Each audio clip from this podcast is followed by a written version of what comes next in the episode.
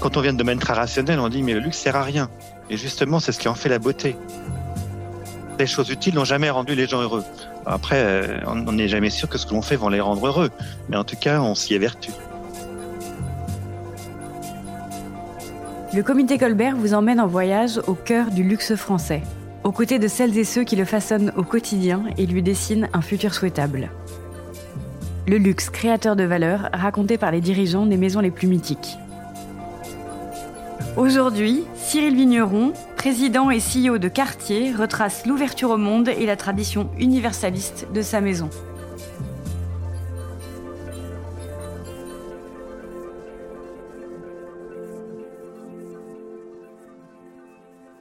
Cartier euh, est né en 1847, donc d'une euh, joaillerie euh, à Paris qui s'est transmise effectivement de père en fils. Et ce qui a, dirais, caractérisé euh, une période assez euh, initiale, hein, donc jusqu'au début du XXe siècle, était notamment le rôle que les euh, trois frères Cartier, donc après leur, leur, leur, père et leur grand-père, donc Louis, Jacques et Pierre, ont joué. Un point qui, qui différencie, on pourrait dire, Cartier d'autres maisons, même parisiennes, c'est d'avoir été présente dans le reste du monde très tôt. Donc aux États-Unis, par exemple, euh, la, boutique euh, flagship de quartier euh, sur la 5e avenue est là depuis plus de 100 ans. Et ces, trois frères voyageaient beaucoup et avaient de nombreuses sources d'inspiration, donc sont allés aussi au Moyen-Orient, à Bahreïn pour chercher des perles, mais aussi en Inde, en Chine, au Japon, et ont à la fois eu des sources d'inspiration très fortes qui ont contribué toutes les unes avec les autres à finalement créer ce qui est le style quartier et aussi à se sentir inspirés eux-mêmes de l'universalité du monde, qui pouvait euh, se, se, relier aussi à une tradition française elle-même universaliste. Donc on peut dire au sein de, du luxe français, euh, Cartier est probablement une des maisons qui est le plus dans ce sentiment-là, effectivement, de l'universalité du monde, des choses qui peuvent les rassembler dans le, dans le goût du beau. Et euh, un des autres jalons importants a été à la fin des années 60 euh, le, rachat de Cartier, alors qui était en fait trois euh, entités différentes en France, aux États-Unis ou en Angleterre, euh, mais par des investisseurs. Donc c'était la période des années 70. Il y avait un changement très fort dans la société Cartier a lancé les must de Cartier, donc des collections plus ouvertes et plus dans l'air du temps. Et c'était une autre période fondatrice, effectivement, de penser que le luxe pouvait sortir de son cadre, sortir d'un cadre trop, justement, non seulement exclusif, mais excluant, et pouvait euh, être une source d'aspiration pour, pour un des nombres assez grand, sans perdre sa valeur propre. Donc ça, c'était le, renouveau, on pourrait dire, des années 70-80, euh, le rachat par le groupe Richemont, et depuis euh, une mondialisation que, que l'on connaît, donc qui fait de Cartier le leader de son secteur, en tout cas dans la, dans la joaillerie internationale.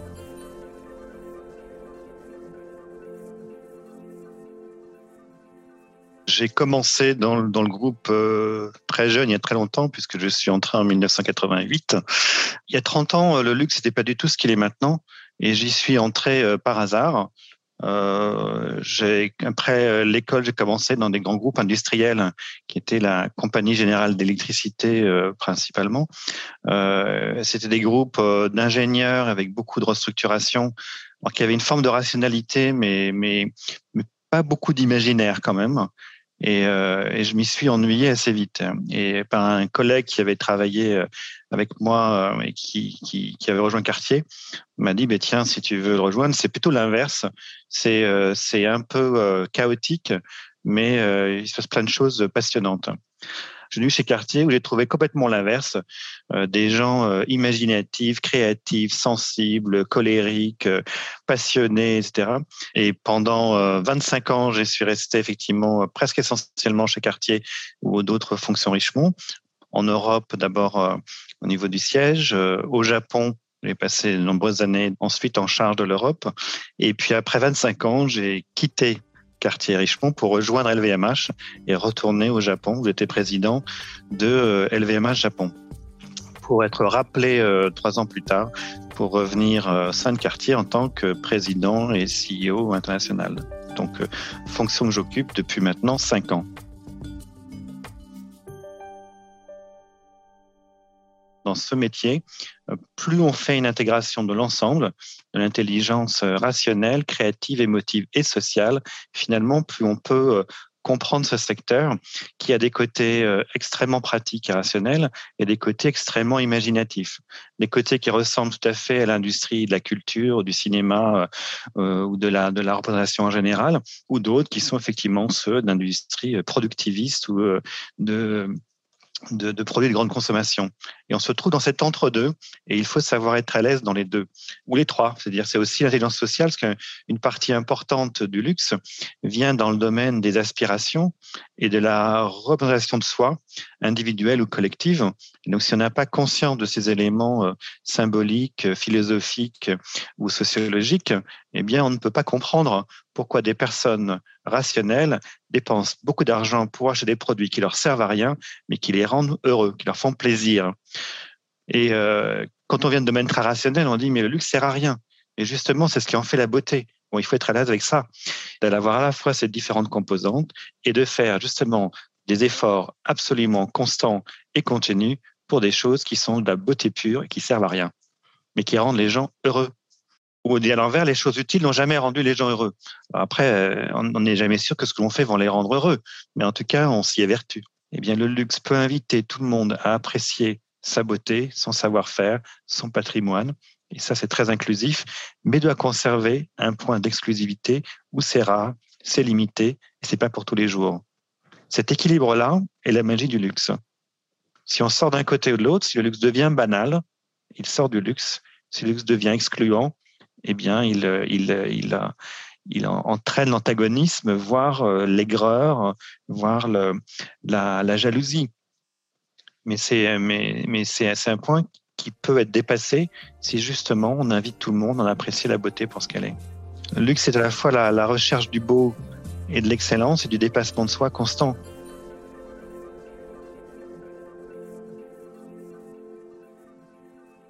une grande différence, euh, je dirais, dans l'horlogerie et la joaillerie, mais encore plus dans la joaillerie, et euh, d'avoir des savoir-faire collectifs. Et ce qui fait que les maisons comme la nôtre n'ont pas de designer star.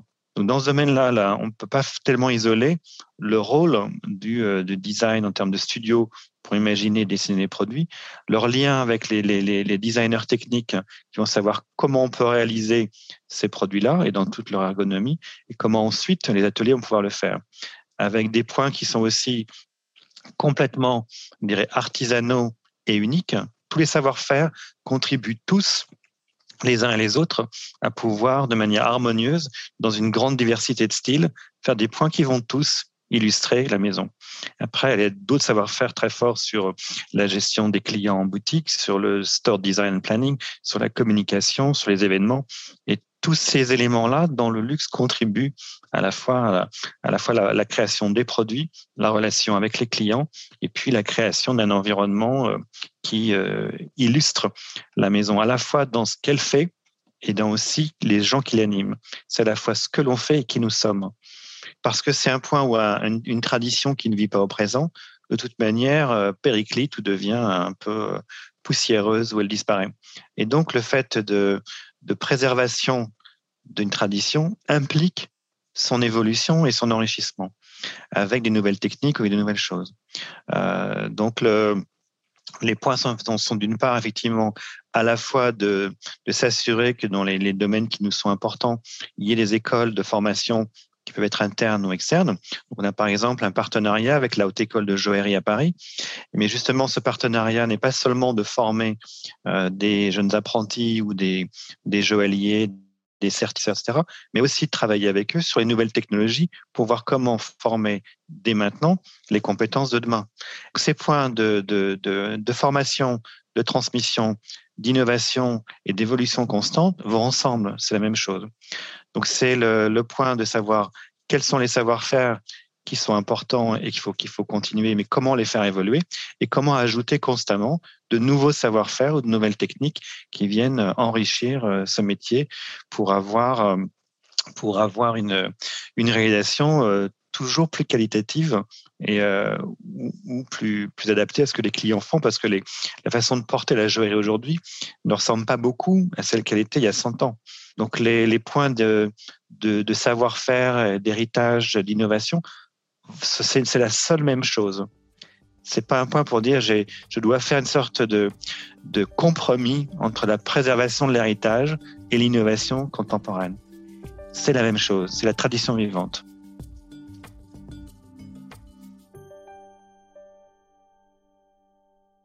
Donc il y a eu euh, jusqu'à jusqu'à maintenant, les humains ont considéré que les ressources planétaires étaient illimitées et qu'on pouvait les consommer comme ça et que ça changerait rien. On se rend compte que c'est pas le cas. On a quand même cette responsabilité collective environnementale euh, qui fait qu'on a à peu près moins d'une génération pour inverser la courbe du réchauffement climatique et la protection de la biodiversité. Et donc, on va euh, s'insérer dans les accords de Paris de limitation du réchauffement climatique euh, parce que c'est probablement la seule voie réaliste et plausible pour arriver à le faire. Alors, ça passe par des choses qui sont directement dans notre environnement euh, de contrôle, donc euh, nos, usines, nos boutiques, nos, nos bureaux. Donc, on est en train de refaire nos bureaux à Paris, euh, c'était du Retiro, et on va avoir un, changement de, réduction de l'empreinte énergétique de 35%. On va reconstruire une usine en Italie dans laquelle on va être carbone négatif, c'est-à-dire qu'elle produit aucune énergie polluante et au contraire, elle en produit l'énergie propre. Après, d'autres points pour le transport, mais ça inclut aussi toute notre chaîne de fournisseurs d'approvisionnement et donc, il pose des questions effectivement sur euh, les matières, euh, sur l'or, où on est euh, presque essentiellement en or recyclé. Ça, ça, limite énormément l'empreinte minière et les mines d'or sont rarement très propres et utilisent beaucoup de métaux assez, durs pour l'environnement. Donc, dans ce domaine-là, on est aussi propre que l'on, peut être. Le deuxième élément dans la durabilité, on peut dire effectivement, est celui de euh, est-ce que le luxe lui-même s'insère dans un temps long, dans un temps court, et dans des éléments qui sont de plus en plus euh, dans la, dans la pensée collective de euh, consommer moins de ressources, les pouvoir les reprendre, les recycler, les réparer et les rendre aussi euh, garder une vie très longue. l'avantage de la joaillerie est de travailler avec des matériaux nobles qui sont justement durables, qui sont pas euh, corruptibles ou qui ne, qui ne, qui ne sont pas corrosifs euh, et, et qu'on peut reprendre, fondre, refaire. Donc on est naturellement dans cette, euh, dans cette logique-là. Y en a la chance d'avoir non seulement des matériaux qui sont durables, mais aussi des designs dans la temporalité qui fait qu'effectivement, euh, les créations d'aujourd'hui sont les trésors de demain ou celles d'hier sont toujours aussi euh, fortes et donc il n'y a pas de problème euh, ni technique pour transmettre une montre d'une mère à sa fille ou d'un père à son fils ou d'un père à sa fille. Bon, tous les tous les croisements sont possibles de pouvoir la réparer, la mettre en état, mais qu'elle soit toujours aussi belle qu'on a envie de la porter. Et aujourd'hui, on voit bien effectivement Cartier étant porté par toutes les générations avec autant de plaisir. Donc cette euh, aspiration transgénérationnelle est un élément fort. Lorsqu'il y a cinq ans, pour une question de rapport à la modernité, on m'a dit, mais pourquoi vous ne faites pas une montre connectée? Eh bien, d'une part, nous, nous, les produits que l'on fait sont connectés à nos émotions. Les montres sont connectées à notre cœur, pas à un iPhone. Et l'iPhone, il y a 20 ans, il n'existait pas. Et dans 20 ans, il n'existera plus. Les montres connectées seront, seront déconnectées très vite parce qu'elles sont très périssables alors que nos montres seront toujours aussi belles dans 20 ans. Donc, je ne vais pas mettre un mouvement périssable qui a une durée de vie de deux ans dans une montre qui sera aussi belle dans 20 ans. Ça fonctionne pas. On est dans le temps long. Donc, plus on inscrit nos produits dans un temps long, qui peut être beau tout le temps, et moins on est dans cette perpétuelle frénésie de, de, de consommation ou de remplacement. Par sa richesse d'inspiration, Cartier a des domaines extrêmement vastes qui peuvent définir ce qu'est le style Cartier. Et on peut dire, si on met dans des tensions, on a une partie entre l'épure et l'excès, entre très simple et très exubérant. En très simple, effectivement, le design de certaines montres comme la Tank cintrée est très exubérant comme le style Tutti Frutti ou des pièces de haute joaillerie qui sont effectivement exubérantes, mais exubérantes dans un style quand même qui est toujours et dans, un bon goût élégant. Donc Cartier est dans ces extrêmes-là et arrive à gérer cette tension et avec un point qui rend toujours distinctif. Donc le, point de la, force des icônes Cartier, c'est d'une part qu'elles sont intemporelles. Alors, intemporelles, ça veut pas dire qu'elles vieillissent bien, ça veut dire qu'elles vieillissent pas.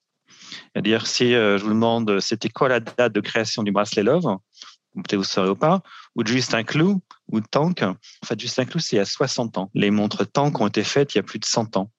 Donc, ce point des icônes et de la force de design, c'est effectivement d'échapper à l'usure du temps. Bon, ce qui est aussi un point particulier pour Cartier, de dire nous voyons la beauté partout où elle se trouve. On peut la trouver dans des vis, dans des clous, dans des écrous, et on les transforme en bijoux. On rend la vie plus belle. Les différences du luxe justement français par rapport à d'autres, c'est qu'il est plus ouvert. On dit les maisons de luxe euh, de mode français accueillent des designers à bras ouverts, quelle que soit leur origine. Mais euh, si on voit effectivement euh, ce que, ce que sont et qui ont été les grandes figures du design de mode ou de luxe en général en France, qui s'appellent Karl Lagerfeld ou Azedine Alaya ou Alexander McQueen ou Ricardo Tisci, ils viennent de partout et ils sont accueillis à bras ouverts parce que le luxe est un luxe en France universel. Quand le luxe est refermé sur lui-même ou dans des petites coteries et des petites bagarres, ça fonctionne pas le luxe vit, notamment en France, s'il s'insère dans l'universalité du monde et s'il n'a pas peur du monde. Et le luxe a un rôle à jouer justement parce qu'il est riche d'une tradition vivante. Donc soyons riches de tradition, ne cherchons pas à la préserver d'une manière protectrice, mais cherchons à la propager d'une manière euh, généreuse. Voilà. Donc, pour dire ça, le slogan français, ce serait la propagation généreuse d'une tradition vivante. Ah, j'aime bien ça.